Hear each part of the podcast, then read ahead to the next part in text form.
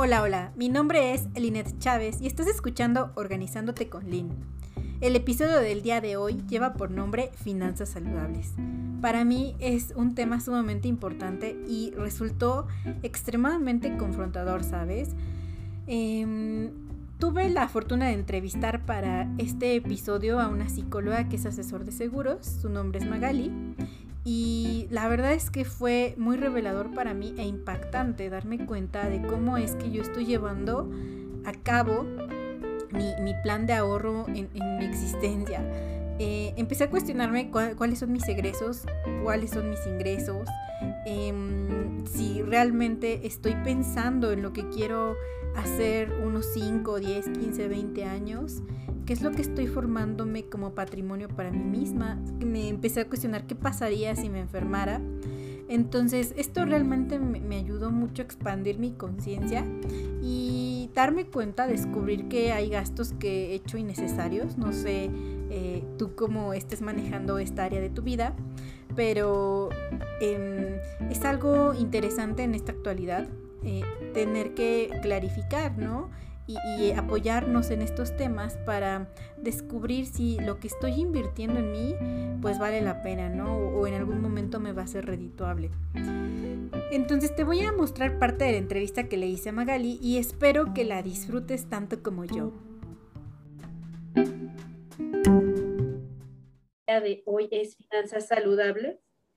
Es muy interesante, ¿no? Porque muy pocas veces nos ponemos a pensar en eh, la importancia de, de ahorrar y bueno, para esto me acompaña la psicóloga Magali Yanín García Rojas. Les voy a hablar un poquito sobre su experiencia. Ella es licenciada en Psicología Organizacional, graduada con honores de la Universidad del Valle de México. Cuenta con un diplomado en Educación Financiera por la Conducef y certificación como asesor profesional de seguros por la Comisión Nacional de Seguros y Finanzas, CNSF, Actualmente estudia un diplomado en tanatología por el Instituto Mexicano de Tanatología. Cuenta con 10 años de experiencia en reclutamiento y selección de mandos medios y directivos en empresas de seguros y 6 años como asesor profesional de seguros. Además, bueno, también es madre de familia y tiene una hija de 9 años. Bueno, pues bienvenida, Maga, a este tu espacio. Eh, gracias por aceptar esta invitación. Eh, les, decía hace un rato, es un tema de suma importancia porque no nos podemos a pensar de, la importancia del ahorro. ¿Cómo estás, Magali? Hola, hola, muchas gracias, Lynn. Muy, muy bien, gracias, gracias por la invitación. Yo encantada de platicar estos temas bien importantes para la gente aquí en México. Muchas gracias. Y bueno, pues platícanos, eh, ¿Cuál es la, labor de un asesor de seguros? ¿De, qué trata este tema? Fíjate que es, una carrera muy, muy padre, es una carrera muy bonita, donde nos enfocamos a detectar las necesidades eh, financieras, ¿no? De la gente. Es, una, materia bien importante la educación financiera porque incluso no lo vemos en la escuela, no tenemos esas bases en, la carrera, ¿no? En, o en de educación primaria. Desde ahí deberíamos de empezar a fijar objetivos para el tema del ahorro. Entonces, precisamente un profesional de seguros es aquel que se certifica para poder ayudar y apoyar, ir, ir caminando de la mano con, la, con el cliente, con la gente, para que alcance esas metas. Entonces, con base en ello, con base en metas, se trabaja para llegar a esos objetivos. Es una carrera muy bonita, que no, pues la idea es certificarnos precisamente para poder implementar y desarrollar estos proyectos de vida. Es muy enfocado al tema de vida y proyectos a futuro, pensando en el retiro también. Fíjate, cuando hablas de proyecto de vida, eh, muchas veces creo que nos olvidamos del eje económico y que va muy de la mano con la calidad, ¿no? Hacia dónde tú quieres llegar. ¿Cómo impacta o cuál es la relación entre diseñar tu proyecto de vida con esta área de, tener previsto eh, algún seguro, Maga? Sí, no, es bien importante. Mira, partimos de la base que el conocer un poco del tema de seguros nos lleva a pensar a que si fallezco, alguien más va a cobrar un seguro, ¿no? Y no, partimos desde, esa desde ese punto que no, que no va relacionado con eso. Lo, que normalmente nosotros conocemos o la mayoría de la gente conoce en temas de seguros es tengo que pagar, es muy caro eh, y además pues ni lo voy a ocupar, ¿no? En algún momento y no. Entonces va muy relacionado a nuestros proyectos porque desde chavos empezamos a fijar una meta y decimos, pues igual y yo quiero viajar, ¿no? Quiero viajar por el mundo, quiero comprar una casa, quiero terminar o continuar una maestría, un doctorado, eh, me quiero casar, ¿no? Algo tan, tan, tan tan padre que, que, vivimos a lo largo de nuestra vida y que al final eh, lo ligamos con un ahorro. Si nos fijamos un objetivo, precisamente es alcanzarlo. Entonces va muy de la mano, Lynn. Eh, es muy bueno tratar estos temas porque mm, a veces decimos, seguro de vida, fallezco. Y no, va muy, muy ligado a nuestra vida, a, nuestra, a nuestro futuro y a, lo que vamos a ir planteando y organizando de precisamente de esto, ¿no? estos proyectos. Sí, definitivamente. Ahorita que lo planteas, eh, casi siempre está vinculado con el tema de, la muerte, o bueno, es lo que yo he escuchado. Ahorita que tú lo estás mencionando, me da un panorama completamente distinto. Y bueno, también no es lo mismo una persona que está activa, es empleada de una empresa, este, a una persona que no, no está activa. En, este, en esta ocasión hablaremos en general, pero Em, enfocándonos un poquito a los empleados, ¿tú qué consejo le darías a un empleado precisamente que está activo dentro de una empresa? Ay, pues mira, está padre. Me ha tocado platicar con muchos, muchos colaboradores de empresas y yo me sumo, ¿no? A, esto que en su momento desconocía estos temas. Al, al yo ser empleado de una empresa, yo digo, wow, ya tengo prestaciones, ¿no? Como, como empleado de planta de una compañía, ¿no? De una fábrica, de una empresa, háblese de cualquier otro negocio. Eh, ya tengo prestaciones, tengo fondo de ahorro, tengo vales de despensa, me dan en la compañía un seguro de vida, me dan un servicio de gastos médicos, tengo una caja de ahorro, digamos que estas estamos hablando de prestaciones superiores, ¿no? A las de la ley. Las de ley, pues ya sabemos, ¿no? Nuestras vacaciones, nuestro aguinaldo y pues por ahí un bono. Pero entonces, al decir que ya tenemos todos estos beneficios, me ha tocado también platicar con otros colaboradores y les comento, ¿no? De estos temas y dicen, no, no, no, yo ya tengo todo, estoy súper cubierto, no necesito nada. Y la realidad es que no. ¿Qué pasa ahorita precisamente por la pandemia, no? De repente, pues hay mucha gente que quedó sin, se quedó sin empleo y esos seguros, tanto de vida como de gastos médicos, se terminan cuando se termina el contrato laboral con la empresa. Entonces, yo lo que les recomiendo es que complementen, que diversifiquen y que al mismo tiempo que tengan este plan de ahorro tanto en la compañía y este seguro de, de vida y gastos médicos, que alternen con uno de manera privada que va de la mano pero al mismo tiempo, si tú dejas de trabajar como empleado, si nosotros como empleados dejamos de trabajar, ahí permanezca y sigamos aportando.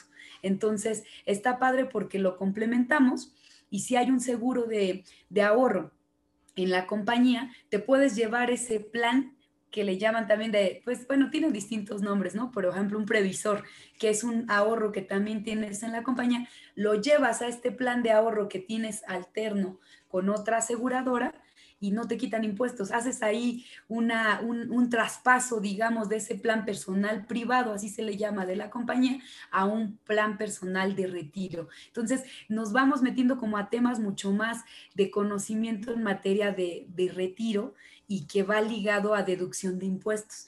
Muchas veces decimos, pues yo como empleado y persona física ya gano más de 500 mil pesos al año, de repente pues tenemos que, hacer esta deducción de impuestos de esta hacienda, rendirle cuentas y resulta que podemos meter otros gastos, no tanto igual colegiaturas, transporte, eh, gastos médicos y resulta que también un plan de ahorro como este tipo de seguros te puede llevar a deducirlo de impuestos. Entonces yo sí les recomiendo que diversifiquen, que, que unan a este plan igual al tema del afore, porque también ese es otro tema bien importante, eh, y que lo complementen. con el afore, pues la mayoría lo conocemos y somos empleados del IMSS, del ISTE, como se llame, vamos a tener un plan de retiro en el cual nos va a generar un porcentaje, podemos dar aportaciones voluntarias, pero nos va a ir dando por ahí un 25, un 30%, que no para sobrevivir 3 mil pesos al mes en un futuro, híjole, eh, si ahorita la calidad de vida que tenemos, estamos acostumbrados a ganar, no sé, un sueldo pon tú de 25, 50, 100 mil, 200 mil, 500 mil al, al, mes y resulta que, que ya voy a, ganar un sueldo menor y eso si me va bien, pues no. Entonces la idea es complementar, no es, no estoy satanizando las afores, la verdad es muy bueno y es muy bueno tenerlas, pero sí hay que complementar y diversificar para que pongamos como, como de repente se dice, ¿no? Hay un dicho de no todos los huevos en una sola canasta, sino poner distintos en distintas canastas para poder, eh, pues de ahí sacar provecho y retirarnos con pues, una mayor cantidad posible de lana, ¿no? Para que vivamos bien, tengamos un retiro muy padre, ¿no? A futuro. Entonces esto es lo que se conoce como diversificar. Que, porque creo que es algo que no estamos acostumbrados a hacer. bueno, hablo como, como culturalmente. Entonces, ¿tú sí recomiendas diversificar? ¿Estos son como los beneficios o hay algún otro que digas, bueno, te conviene por esto? Sí, uno, estos, haz de cuenta que tienes una protección para el tema por fallecimiento, tienes protección en caso de invalidez y son, es deducible de impuestos. Entonces, además de esos beneficios que tienes, que tú garantizas que el día de mañana vas a llegar con tu ahorro súper, no sé, de 65 años, de, dependiendo de cómo elijas eh, un, plan de ahorro, pero pensemos en el retiro, lo enfoquemos a los 65 años, que tú cobres tu dinero. Y si no llegaste porque la muerte es lo único que tenemos garantizado, porque no somos inmortales, entonces que, que prevengas esa parte y que transfieras el riesgo a alguien más es decir, a una aseguradora, en este caso hablando eh, exclusivamente de aseguradoras, que lo transfieras y que esa lanita pues lo hagas pensando en tu, no sé, en tus hijos, en tu familia, tu mamá, tu esposo, tus hermanos, y que si algo te pasa, ¿no? Que garantices que, se puede ayudar en ese aspecto. Entonces sí les recomiendo diversificar, complementar. También hay CETES, UDIBONOS, también ahorita muy en auge están las eh, criptomonedas, que todo es eh, riesgo al, final en este caso y separado de un plan de, de seguro de vida que está garantizado. Sin embargo, yo no les digo a mis clientes, eh, no lo hagas, ¿no? No lo satanizo, al contrario, digo, vamos a diversificar y complementar para que de un lado recibas una lanita, del otro lado lo protejas y lo blindes y con esto también tengas un poco más de, que incrementes como esa, ese dinero con el que te vas a retirar. Entonces, eso sí lo recomiendo bastante. Fíjate, es interesante porque vuelvo a lo mismo. algo que tú mencionas como es el incremento. Entonces, ¿qué tanto estamos haciendo? Bueno, me incluyo, ¿no? Y, también los que escuchen este, este episodio y lo vean, ¿qué estamos haciendo para incrementar nuestras ganancias o estamos haciendo algo para todo lo contrario, ¿no? Ir deteriorando todo lo que vamos este, teniendo. Eh, ¿Tú cómo nos aconsejarías ahorrar? algo que me, que me llama la atención de este tema es que cuando se toma el tema, se toca el tema de finanzas, parece como si no nos quisiéramos meter, ¿no? Como, fue, como si fuera algo no entendible. Y ahorita que tú lo estás diciendo de forma tan sencilla, es, este, pare, me da la impresión como si debería de ser algo obligatorio, ¿no? Que, que, seamos conscientes de nuestros ahorros, de cómo el dinero este, se está moviendo a nuestro alrededor. Sí, fíjate que eh, lo importante para empezar a ahorrar primero es identificar. Y y enfocar, enfocarte en un objetivo. Por ejemplo, tú dices, bueno, a ver, yo voy a empezar a ahorrar porque estoy planeando los 15 años de mi hija, ¿no? O estoy planeando comprar una casa o quiero comprar un coche. Entonces, si no lo enfocamos eso, no tenemos ese objetivo fijo, no vamos a poder empezar a ahorrar. O sea, para ahí se empieza, ¿no? Entonces, a ver, un coche me cuesta, pues vi uno de, no sé, de 300 mil pesos, ya lo fui a ver, ya sé, ya lo toqué, ya sé a qué huele, ya quiero el color negro, color rojo, no sé. Entonces empiezas a verlo, lo empiezas a visualizar ese objetivo y dices, a ver, me cuesta 300 mil, lo divido entre 12, luego entre 30, pues me va a tocar, no sé, ahorrar un ejemplo, 50 pesos diarios. Entonces voy a mi puerquito y le voy poniendo 50 pesos diarios. Entonces es lo mismo, así es como se, empieza eh, y, empezar a detectar en dónde se están yendo también el tema de mis egresos y mis ingresos. Entonces, parte de nuestra labor es estar equilibrando esta parte y decir, a ver, en este ejemplo con Lino, A ver, ¿cuánto ganas cada mes? ¿Cuánto estás gastando? ¿En dónde se está yendo esa lana? Y mejor ir poniendo como esos contenedores y, e irle diciendo al dinero a dónde se va a ir en vez de preguntarle, ¿no? A dónde fue. Entonces, esa es la idea que empecemos como a fijar ese objetivo y a establecer ingresos, egresos, gastos fijos, o sea, llevar tu presupuesto. Y hoy en día hay muchísimas herramientas, es más, hasta en los bancos, ¿no? Te dicen, baja la aplicación y empieza a capturar tus ingresos, ¿no? Eh, y tus egresos, en qué se está yendo el dinero. Y, y, está padre, yo hice un ejercicio con, y lo he hecho con la mayoría de mis clientes, que les digo, a ver, anota diariamente en un cuadernito durante 30 días todo lo que compras en ese día, ¿no? A ver, lunes, un chicle, una agua, y todo lo que cuesta, ¿no? Para que ahí vayamos identificando en dónde se están yendo los gastos hormiga. Entonces está padre porque empiezas a detectar y dices, chin, en, no sé, en idas al Oxxo a comprar agua porque me encanta una en específica o al Starbucks, ¿no? Que una bebida 60 pesos, eh, más o menos, pues ya es un ahorro, ¿no? Que lo multiplicas y dices, híjole, ahí se está yendo mi dinero. No les digo, y así lo platico, ¿no? Como la nutrióloga, ¿no?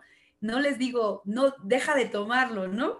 Más bien te digo, vamos a ir cambiándole, vamos a ir, eh, en lugar de un café, pues te compras todo un costalito de otro tipo de café, no sé, colombiano, el que te guste, y tú te lo preparas en tu casa, ¿no? A veces por el tiempo, a veces por muchas cosas decimos no, por, pues, por comodidad, ¿no? Al final. Pero igual dices, me tomo un café todos los días, eh, de, lunes a sábado, pero ahora ya no, ahora me lo tomo nada más tres veces a la semana. No te digo no lo hagas, más bien hay que tratar de ir, de ir disminuyendo un poco esos gastos excesivos que podríamos eh, cambiar para generar ese ahorro. Entonces, sí se puede, es como la dieta, que sí se puede, pero solo es que nos decidamos. Fíjate, y mencionas un punto importantísimo que son los gastos hormiga y que creo que eso es lo que pasa más desapercibido y no nos damos cuenta que puede ser una fuga grande, ¿no? Aunque aparentemente es pequeña. Em, ¿Tú cómo podrías, porque creo que también va muy relacionado al tema de objetivos, ¿tú, ¿tú crees que tiene relación también con los hábitos? O sea, con esta parte emocional de que eh, el ahorro no es, no, he escuchado, no es que no es para mí, es para todos. También tiene que ver con la disciplina y algunos otros hábitos, ¿no crees? Sí, totalmente. Me ha pasado con algunos clientes que me dicen, yo quiero contratar este plan porque así me voy a sentir obligado, me voy a sentir como que alguien me está diciendo, tienes que, tienes que guardar esta cantidad, porque ¿qué hacen? Empiezan a ahorrar y empiezan a pellizcar, a tomar un poquito de aquí, tomar un poquito de allá, y ese dinero que ya ahorraste en una semana, en un mes, en 15 días, ¡pum! Lo tomas y se te hace fácil, ¿no? Entonces, sí tiene que ver con hábitos, sí tiene que ver con disciplina, con constancia. Eh, yo, yo les he recomendado, empieza lunes, iniciando el mes con un peso, martes dos pesos, miércoles tres pesos, jueves cuatro pesos y así vamos guardando esa cantidad para lograr nuestras metas. Entonces, esto lo digo desde casa, desde empezar como a generar este hábito. Obviamente ya instrumentos como un seguro de vida y ahorro, pues ya te va a generar como mucho más disciplina y, sobre todo ese compromiso para, para uno mismo, ¿no? Porque es un proyecto de vida, como te decía, para ti.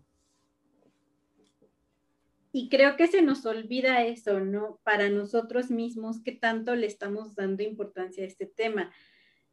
Em, y es necesario que, ahorita que lo, pones así como este ejemplo, ¿no? Que alguien tiene que estar atrás de ti. Eh, tú juegas este papel entonces como mentora? ¿Cuál es en sí la labor de, del asesor en este punto? Eh, ¿Estás constantemente apoyándolos, motivándolos? ¿Qué es en específico algo que nos podrías comentar? Sí, fíjate que es como, yo lo ligo siendo psicóloga como la terapia, ¿no? Eh, tienes el 50% de ganancia cuando el paciente quiere ir, ¿no? Y dice, o se da cuenta que está, tiene algo que dice, estoy mal, ¿no? Que reconoce. Entonces, teniendo ese 50% de disposición por parte del paciente, pues tú ya en terapia dices, ya el otro 50 déjamelo a mí, lo vamos a ir trabajando porque ya tienes la apertura. Entonces, yo más que nada, más allá de, perseguir, lo, lo tomo más como, mira, te doy a conocer, cuanto más herramientas tengamos como como clientes, como personas, como individuos, más conocimiento tengamos, más podemos de ahí tomar decisiones. Entonces, si no conocemos este tema, si lo tenemos como un tabú, el del seguro, que las aseguradoras roban, que me quitaron mi seguro, que el asesor me está molestando, ah, ya me volvió a marcar este señor. Eh, si tenemos eso, en la medida de lo posible, tenemos esa idea, ¿no? Diciendo, híjole, no, este no, no más me quiere venir a sacar el dinero. Entonces, no, es más bien cuanto más le das herramientas al cliente, a la persona, es, conoce más y se interesa más por hacerlo. Entonces, esto sí, yo sí les digo, es algo, es un proyecto que nace de ti y que le vamos a dar continuidad. Yo te voy a apoyar, digamos que voy a hacer tu soporte durante todos estos años para dar seguimiento a esto, pero sí tiene que ser algo por convicción por parte de la persona. Aquí en México eh, no me gusta decir esto, pero sí, la cultura no está tan amplia en ese aspecto porque precisamente no lo conocemos, ¿no? Tan, tanto. Apenas el 2% aprox tenemos aquí en México, cuando en otros países como Estados Unidos buscan a los asesores, ¿no? Oye, quiero mi seguro, quiero a mi, mi aseguranza, le dicen allá los latinos, ¿no? Quiero mi, mi aseguranza para, para mi coche, para mi casa, para, mi, para mí, ¿no? Eh, mis gastos médicos es lo primero que quieren protegerse. Y aquí, híjole, de repente nos pasa que, que decimos, ay, no, no, no, ¿para qué quiero pagar algo si ni me enfermo, ¿no? Pero sí es algo que, que más allá de mí como asesor, mi labor de, de decirte, hazlo, yo te digo, ¿Cómo te puedo apoyar para que juntos lo logremos? Y si me permites, lo, hacemos. Entonces va más, más bien por ahí. Fíjate, porque, porque te hice la pregunta, creo que esta parte de motivación, como bien lo pones, necesitamos ser 50-50, ¿no? Que la persona quiera este, buscar esta asesoría, pero también creo yo que hay gente que no la busca porque desconoce o desconocemos, pues, este, para empezar, qué es un seguro de vida, ¿no? O cuál es la labor de un asesor, o que, pues, eso para qué me va a servir. Eh, en términos generales, eh, ¿tú, ¿tú qué nos podrías decir? O sea, ¿qué es un seguro de vida para los que no conocen este tema? Aunque, aunque es, es una palabra que se suena mucho, en realidad eh, creo que hay desconocimiento alrededor. No, no generalizo, ¿no? Hablo, por ejemplo, de las personas que, como lo dices, ¿no? Culturalmente, pues es algo con lo que simplemente desconozco y pongo una barrera, el límite. Sí, sí, totalmente. En términos generales, un seguro de vida es aquel que te va a generar un ahorro, te va a proteger en caso de fallecimiento, te va a proteger, te va a dar una suma asegurada por invalidez total y permanente algunos cubren pérdidas orgánicas, algunos cubren invalidez eh, eh, parcial y otros te van a dar la deducibilidad de impuestos, que son los más enfocados a retiro. Entonces, digamos que estamos cubriendo de manera general tres cosas. Ahorro, al mismo tiempo que ahorro, me protejo yo y al mismo tiempo protejo a mis seres queridos. Entonces, ese es un seguro de vida en una aseguradora. Hay en, bancos, hay en otros, otros instrumentos que solo es seguro de vida. Es decir, si fallezco, le dan a mis beneficiarios dinero. Y en aseguradora también hay ese tipo de seguros, pero esto lo estamos enfocando más al tema del ahorro. Entonces, digamos que tomamos esos tres puntos, lo que nos van a llevar estos instrumentos a alcanzar nuestra independencia financiera. Cuando estamos chiquitos, dependemos del dinero de mamá, dependemos de las decisiones que se tomen en casa, dependemos de, pues, de lo que nos den, ¿no? De, oye, mamá, dame mi domingo, si me va bien, pues qué padre, pero si no, pues ya, ¿no? Entonces, esa es una. Cuando vamos creciendo nos, nos, volvemos personas mucho más independientes y al mismo tiempo vamos generando nuestro propio ingreso.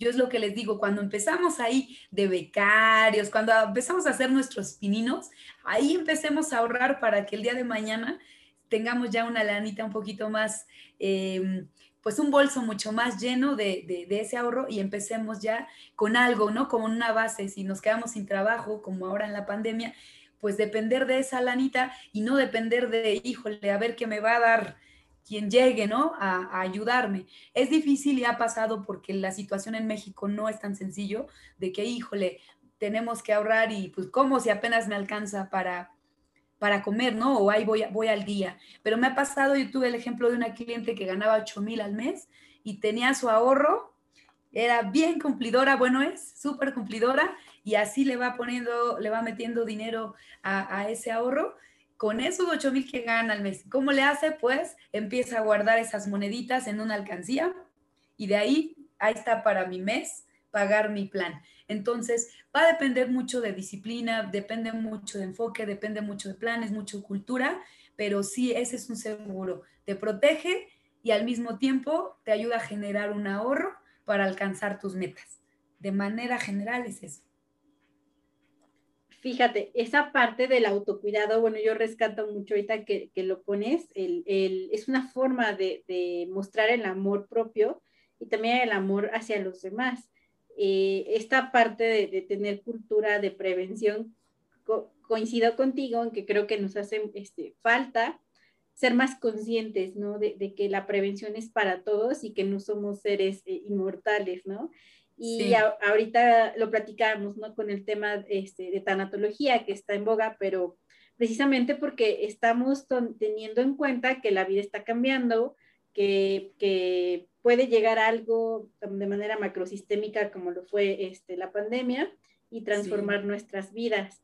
Ahorita retomando un poquito este, el tema de la pandemia, Em, ¿tú qué recomendarías? Qué, ¿Cuál es tu perspectiva desde esa posición que, tú tienes y que es muy valiosa para las personas que este, a lo mejor ya pasaron por una situación de COVID, ya sea en la familia o con alguien cercano, pero que tuvimos experiencias cercanas a la muerte? Sí, fíjate que desafortunadamente hasta que pasan situaciones es cuando, y todos, ¿eh? Nos pasa y yo me sumo, hasta que pasa algo es cuando decimos, chin, ¿cómo no hice tal cosa? ¿Cómo no tomé tal cosa, tal decisión? Entonces, me ha pasado que sí han tenido como mucho más conciencia.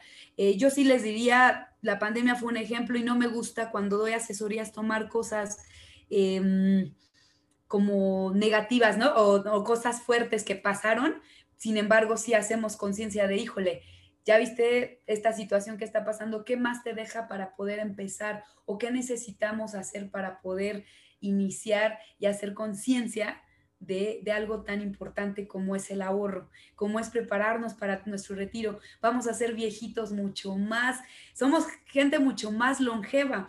Ah, hoy yo quiero cuidar a mi viejito del futuro, a mi viejita del futuro, así les digo, porque el día de mañana no quiero depender de mi hija, ¿no? Y decirle, dame el dinero porque no tengo. Quiero depender de mí misma y que sea una ayuda que lejos de ser alguien que, que, que, que, que pudiera ser no quiero utilizar esa palabra, pero que estorbe a alguien que mejor contribuya, ¿no? Con la, con, en, la casa, ¿no? Y que además se vaya de viaje, ande ahí bailando, que sea feliz, ¿no? Pero sí, sí, yo sí me ha dejado mucho aprendizaje esto eh, del ahorro porque he visto gente joven que ha fallecido, gente que se ha ido y que ha dejado, eh, me ha pasado con incluso agentes que han dejado familia desprotegida, hijos chiquitos, precisamente por esta situación. Entonces, sí los invito como a hacer esta parte de conciencia de decir, a ver, hoy qué estoy haciendo por mí, por Magali, por Lynn, por mí como persona, para que el día de mañana tenga esa protección y cuide también de, esa Lynn o de esa Magali del futuro, ¿no? Entonces, muchos vivimos en el presente, ¿no? Me ha pasado las, ahorita las generaciones y no los juzgo, qué padre, están viviendo el aquí, el ahora, viajan híjole, de repente yo veo a algunos amigos que digo, wow, ya anda en Egipto, ya anda por aquí, ya anda por allá, digo, wow, los admiro demasiado y me encanta. Y digo, bueno, qué padre que, que, ahorraron seguramente o, con su bono, con su, eh, no sé, ¿qué, ¿qué, más les dan? Ya hasta olvidé algunas prestaciones, pero les dan esta de mayo, eh, bueno, su bono, vamos a pensar. Ajá, les dan sus utilidades y dicen, ya me voy patitas, ¿para qué quiero? Y me voy de vacaciones. Y eso está genial. Precisamente esa es la idea, que empecemos a ahorrar una parte. Finanzas sanas te recomiendan ahorrar el 10%. Entonces, de tu ingreso, o sea, no es nada. El deber ser sería un 20% tener para, para, para el retiro, eh, por ahí un 15, ¿no? Un 30% por ahí para salud, ¿no? Para un tema de emergencia. O sea, te empieza a recomendar finanzas sanas, tener un porcentaje ahorrado para cualquier emergencia, pero pues decir a mediano plazo un viajecito, pues va, también me lo doy, ¿no? Eh, y ahorras una parte. Entonces, no les digo no, no vivamos aquí el ahora, pero también dejemos una partecita para ese futuro viejito que vamos a hacer todos eh, y empezar ya. Y nunca es tarde, ¿no? Sí necesitamos, en los seguros, cuanto más joven eres, son más baratos, claro, porque se fijan en tema de salud, en tema de, edad. Eh, pero pues bueno, nunca es tarde, yo les digo, ¿no? Más ahí en el tema de gastos médicos, por ejemplo, si estamos enfermos, de repente ya tenemos una diabetes, un cáncer y decimos, ahora sí quiero mi seguro de gastos médicos y te dice la aseguradora, ya no te puedo asegurar porque ya estás enfermo. Entonces, es mejor antes y de ahí pues ya también lo que hacemos es eh, dar ese riesgo, pasar, transferir ese riesgo a alguien más. Entonces, sí les recomiendo esa parte, ¿no? Que empiecen. Eh, yo hago un ejercicio eh, no sé si, si quieras que lo comparta. Bien sencillo, Lynn. Sí, sí, sí, eh, tenemos tiempo. okay. ¿Qué me encanta. Sí, me encanta mucho hacerlo porque, y eso la mayoría lo conocemos en el tema, en el ámbito de seguros, pero es algo tan sencillo que yo no lo había hecho, ¿no? En su momento antes de ser asesor, que dije, híjole, todo esto gané y no tengo nada hoy, ¿no? Entonces, mira, es, algo bien sencillo. Vamos a ir, eh, se va a sacar el promedio de lo que hemos ganado, ¿no? De nuestro trabajo. Y lo que vamos a hacer es checar cuánto dinero ha pasado por nuestras manos a lo largo de nuestra vida laboral. Te voy a poner un ejemplo. Y no, no te voy a dar mi ejemplo, voy a poner de un fulano, ¿no? Juanito. Juanito empezó a trabajar a los 18 años. Entonces, igual tú puedes hacerlo, o ustedes pueden hacer desde casa, ¿no? A ver, ¿a qué edad empecé a trabajar? ¿no? Entonces, esa es la primera pregunta. ¿A qué edad empecé a trabajar? Ponemos, no sé, con este ejemplo, a los 18 años, ¿no? Empezamos de becarios, empezamos ya con nuestros pininos para empezar a ayudar a nuestros papás, según, ¿no? O para nosotros mismos. ¿Con cuánto dinero empezamos que nos acordemos, no? Entonces, pon tú, yo aquí en este ejercicio de 18 años empezó a ganar 4 mil pesos, más o menos un becario, ¿no? Que gane 4 mil pesos. Eh, y de ahí Hoy tengo, pensando que hoy tengo 45 años, entonces si empecé a los 18 años, para llegar a los 45 son 27 años. Entonces vamos a hacer ese ejercicio, la edad a la que empezamos a trabajar y la edad que tenemos ahora. ¿Cuántos años han pasado? Entonces, por ejemplo, si empezamos a los 18 y hoy tenemos 35, 45, más o menos han pasado entre 20, 15 años, ¿no? 27 años. Ganaba 4 mil pesos este señor Juanito. Hoy tiene 45 años y gana 50 mil. Entonces, mi edad con mi primer sueldo, mi edad anterior, perdón, en la que empecé a trabajar con mi primer sueldo, mi edad actual con mi último sueldo. Ya tenemos como que esa línea, ¿no? De tiempo. En el Inter ganaba mi primer trabajo, ganaba 4 mil mi último trabajo o el actual trabajo gano 50, lo que se hace es sacar el promedio, bien sencillo.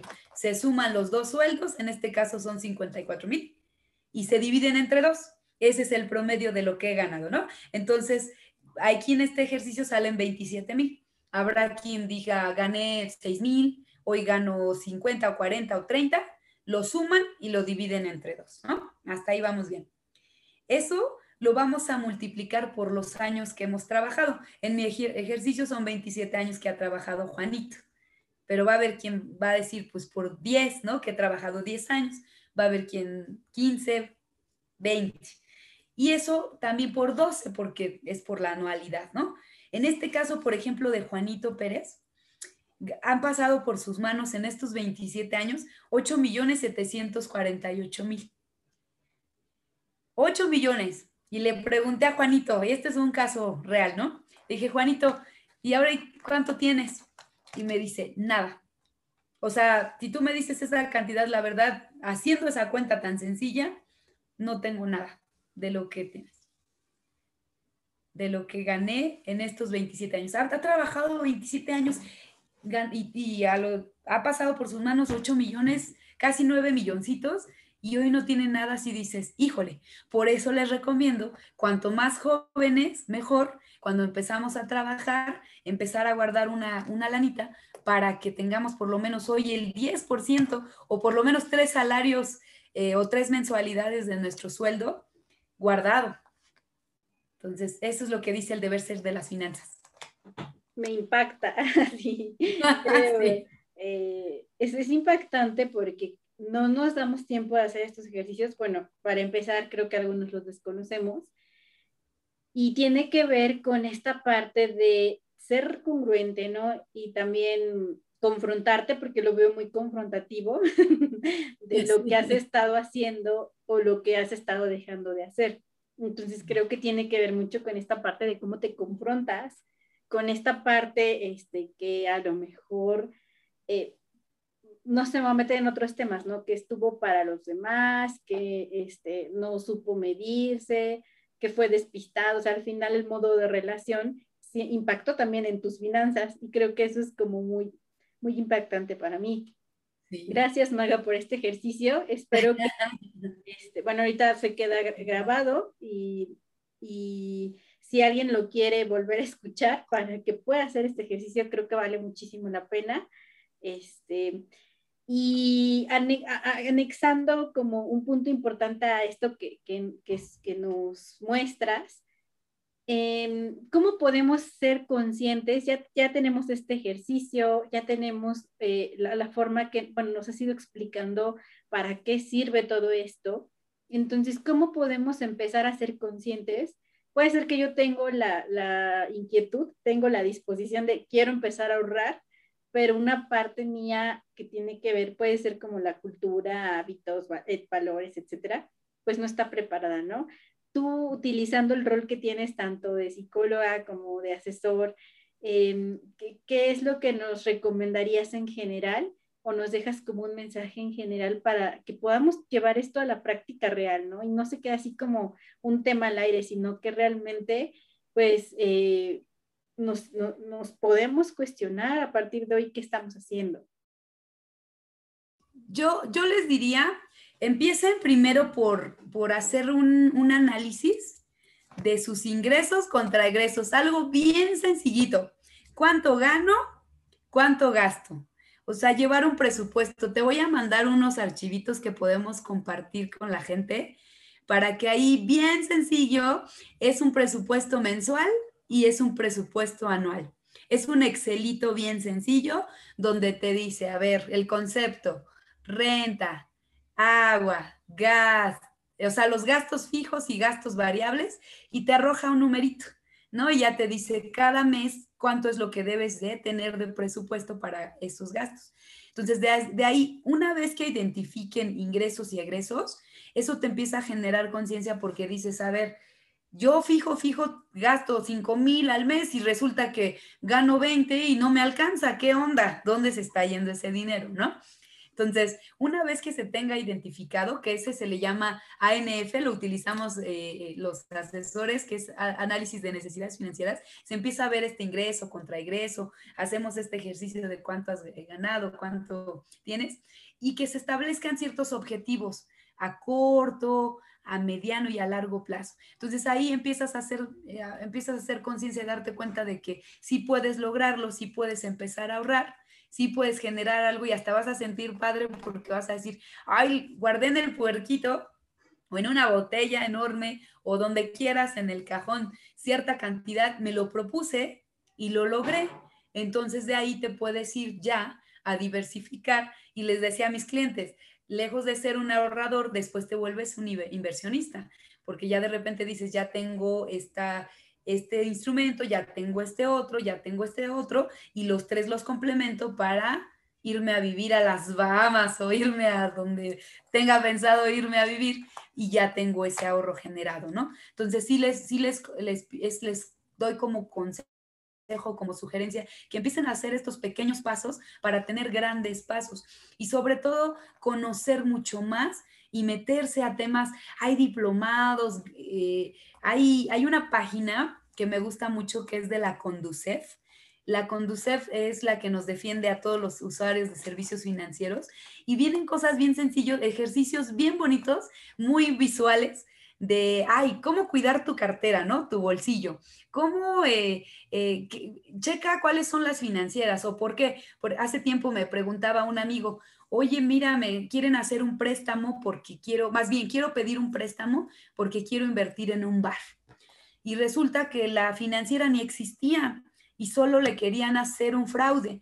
Y me preguntó algo tan sencillo y le dije, métete a la Conducef y pones ahí, eh, hay una parte, son varias eh, que cuidan al, usuario eh, de servicios financieros y le dije, métete a esta liga de la Conducef y pone el nombre de la financiera. Y la pusimos y no existía. Resulta que la dirección era la esquina de un poste de un edificio en Reforma. Y dijimos, ¿qué pasó? Entonces, gracias a eso, él conoció esto y dijo, mira, qué padre es, en la medida de lo posible, que conozcamos más, nos podemos defender más y nos podemos ser mucho más em, como estratégicos en el tema de nuestros planes de ahorro, ¿no? Entonces, él ya no invirtió ahí, era una lana que le iban a prestar, pero al final iba a invertir, porque lo que ganara lo iba a regresar y e iba a seguir invirtiendo ahí. Entonces, esa parte sí les, les recomiendo que empiecen a conocer más. En la medida de lo posible que conozcamos más, vamos a tener grandes resultados, porque si empezamos a ser ignorantes de estos temas o no quererlos conocer, nos van a dejar y ya vamos a estar viendo gente que, logre muchos objetivos y nosotros así de, híjole, ¿cuánto ganaba? ¿Cuánto gano? Y no tengo nada, ¿no? Entonces sí, a esa parte los invito, ¿no? Que empecemos a generar como esa cultura nosotros, porque sí nos hace falta mucho en México. Sí, definitivamente. Eh, algo que me, di cuenta con todo esto que nos estás comentando es que definitivamente el tener un control, no sé, puede ser flojera, puede ser como no me da tiempo, la desorganización. Y bueno, precisamente este, este programa es Organizándote con Lynn, porque la idea es que al organizarnos, nuestra vida cambia significativamente en todas las áreas, ¿no?